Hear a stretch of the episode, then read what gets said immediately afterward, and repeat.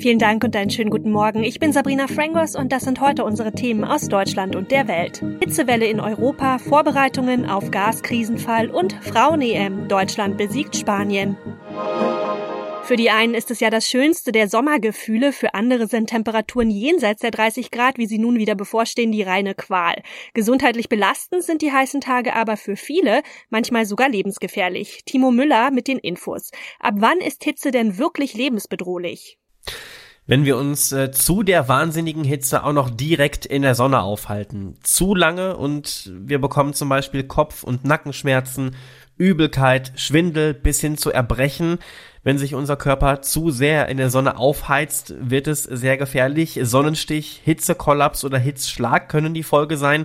Und so ein Hitzschlag ist im schlimmsten Falle sogar tödlich. Im heißen Sommer 2018 sind in Deutschland rund 8700 Menschen an der Folge von Hitze gestorben.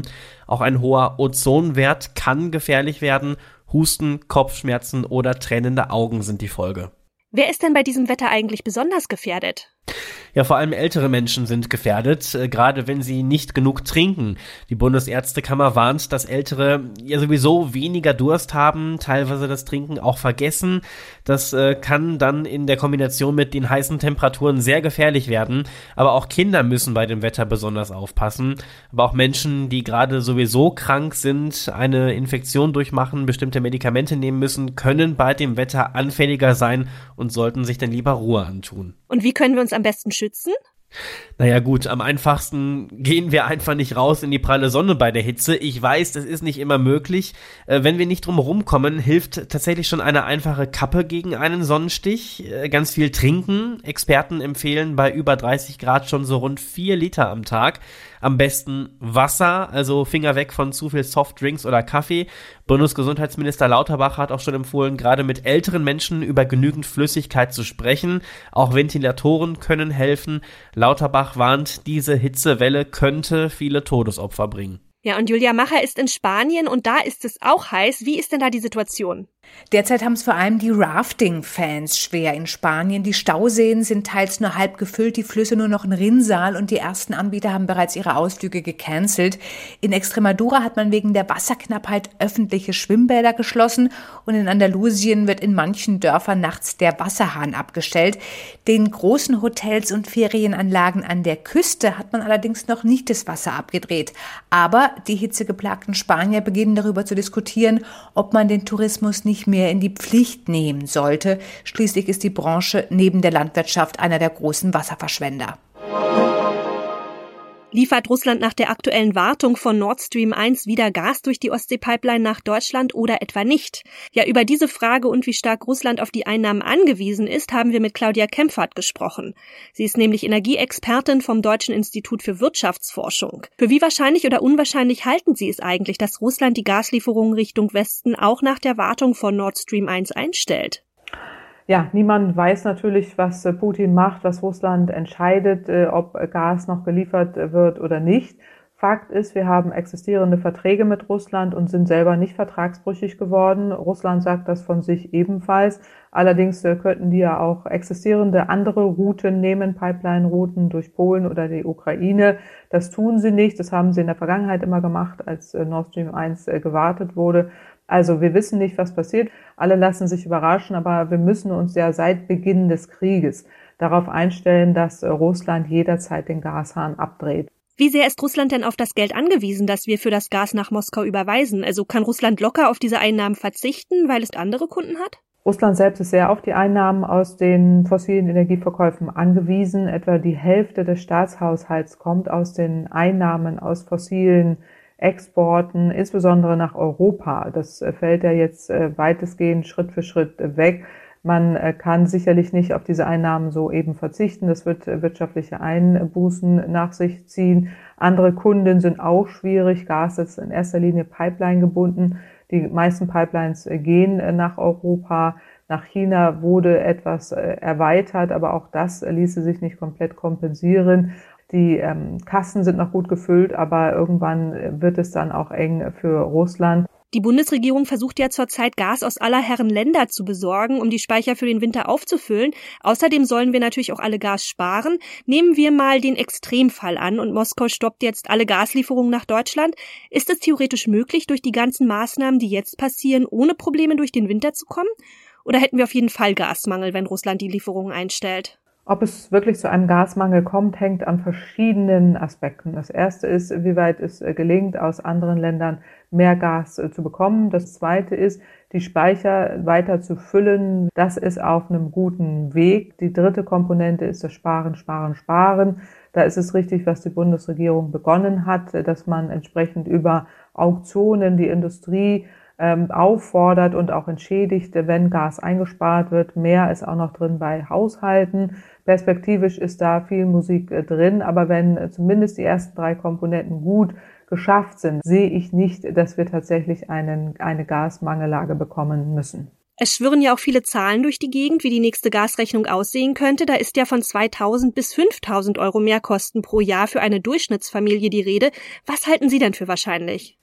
Wie hoch die Steigerung der Gasrechnung im nächsten Winter und übernächsten Winter sein wird, hängt an verschiedensten Faktoren. Fakt ist aber, der Gaspreis explodiert geradezu. Man sieht an der Börse, auch an den äh, Preisen, auch schon für nächstes Jahr, es sind Steigerungsraten von 400, 500 Prozent. Das ist gigantisch.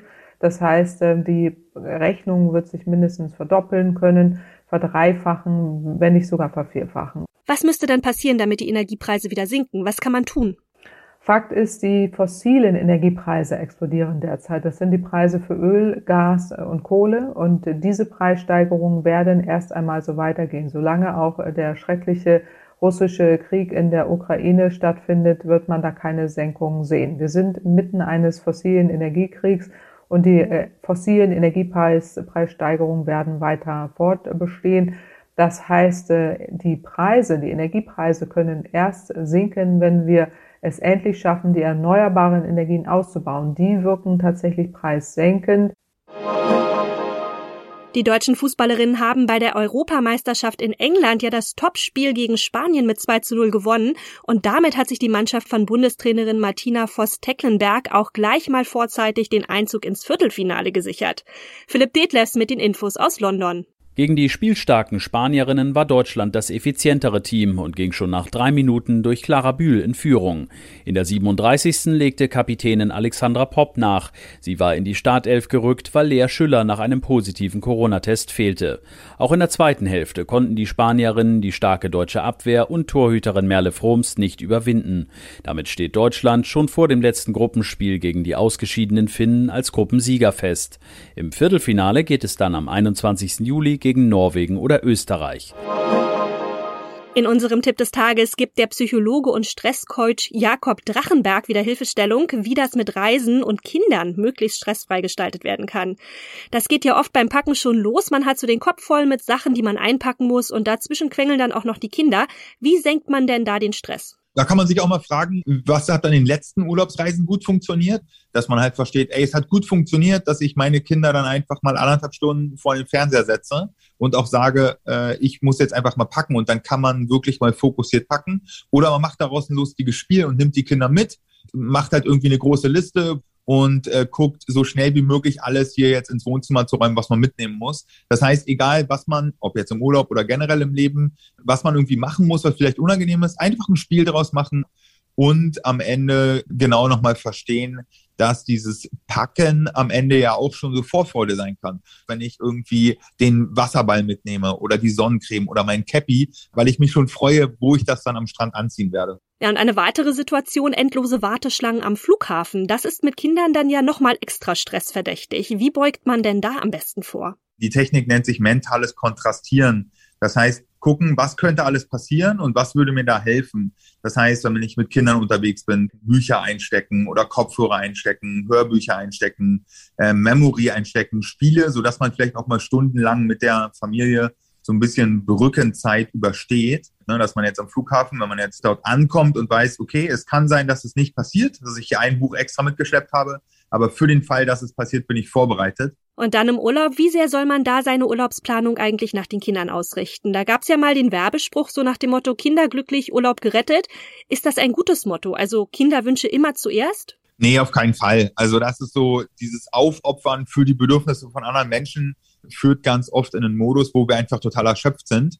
Eltern müssen sich darum kümmern, dass sie selber Energie haben, selber gut drauf sind. Die dürfen auch nicht vernachlässigt werden, die Kinder, aber das Pendel in die Mitte rutschen lassen, weil es ist langfristig sehr egoistisch, wenn ich mich nur um die Bedürfnisse von anderen Leuten kümmere und meine Bedürfnisse aus dem Blick verliere, dann kann ich ja gar nicht gut für andere da sein über Monate, weil ich dann einfach keine Energie habe, weil ich unglücklich bin, weil ich undankbar bin und unzufrieden werde und dann viel schneller an die Decke gehe und unausgeglichen bin. Und das mögen jetzt die Kinder auch nicht. Also dann den Kindern lieber klar sagen, jetzt machen Mama, Papa mal was für sich? Kinder dürfen auch irgendwann lernen, dass nicht jedes Bedürfnis sofort befriedigt werden kann am Ende. Das ist natürlich so ein bisschen der Zahn der Zeit mit Schnelllieferdiensten, mit Amazon Prime, mit den ganzen Themen, wo wir ein Bedürfnis haben, auf den Knopf drücken und dann zack ist unser Bedürfnis erfüllt.